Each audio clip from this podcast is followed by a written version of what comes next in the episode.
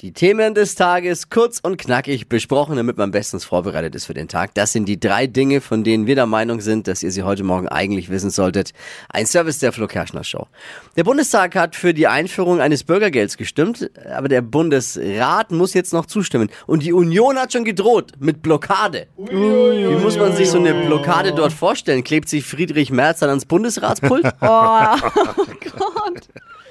Die American Football Legende Tom Brady, die NFL, bestreitet am Sonntag in der Münchner Arroga Allianz Arena mit seinen Tampa Bay Buccaneers gegen die Seattle Seahawks das erste NFL-Spiel auf deutschem Boden.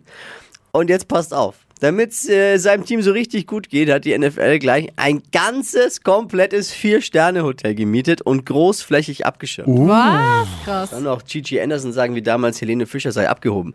Das ist abgehoben. noch weniger Fäne kann man nur demonstrieren, wenn sich die Tampa Bay Buccaneers demnächst noch die Mannschaft nennen. Das wäre nochmal ein Umlauf. In Frankfurt hat ein Mann einen Scheck über 4,6 Millionen Euro gefunden, der von Rewe an Haribo adressiert gewesen ist. 4,6 Millionen Euro. Hat den Scheck abgegeben und was hat er als Finderlohn bekommen? Sechs Tüten Goldbeeren. Oh, sag mal ein bisschen Ernsthaft? wenig.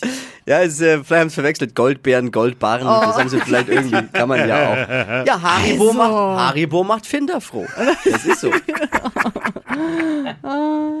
Das waren sie, die drei Dinge, von denen wir der Meinung sind, dass ihr sie heute Morgen eigentlich wissen solltet. Ein Service der Flo Kerschner Show. Ready fürs Wochenende? Yes!